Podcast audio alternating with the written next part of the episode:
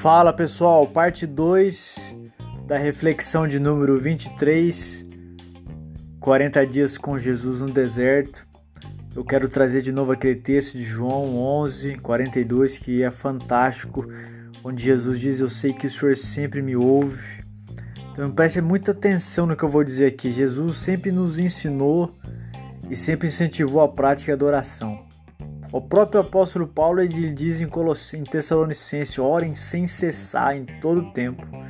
Em Renou ele vai dizer que orar é viver, que é o oxigênio da alma. Ou seja, né, viver é o nosso estilo de vida, a gente vive para orar.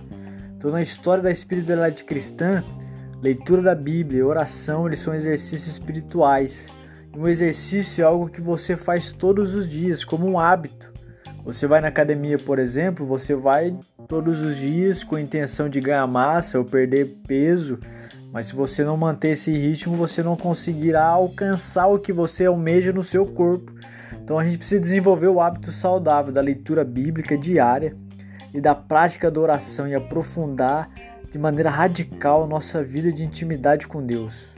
Porque todo mundo aqui quer ser amigo de Deus, como foi o pai da fé Abraão, por exemplo.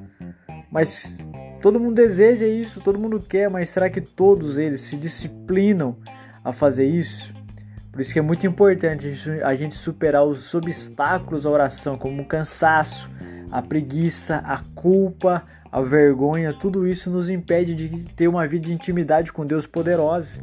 Então a palavra de Deus é fundamental para alimentar a nossa alma e nos lembrar de quem nós somos em Cristo, seus filhos e as suas filhas. Então sem a palavra é como se faltasse algo no meu coração. Assim como eu sinto fome, quando eu não me alimento fisicamente, eu preciso ter fome pela palavra de Deus. Eu preciso ter fome pela vida de oração para que o meu espírito seja revigorado, seja espiritualmente fortalecido. Então a leitura e a meditação da palavra, elas devem ser um hábito na nossa vida.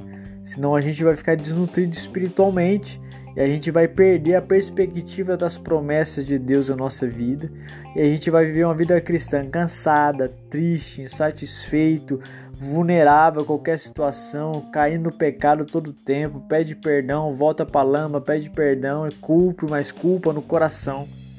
Então, ler a palavra de Deus e saboreá-la.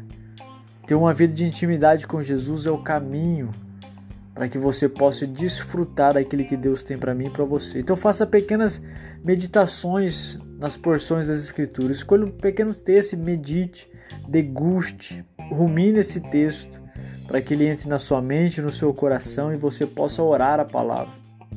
Então meditar envolve exatamente esse movimento de mastigar e ingerir.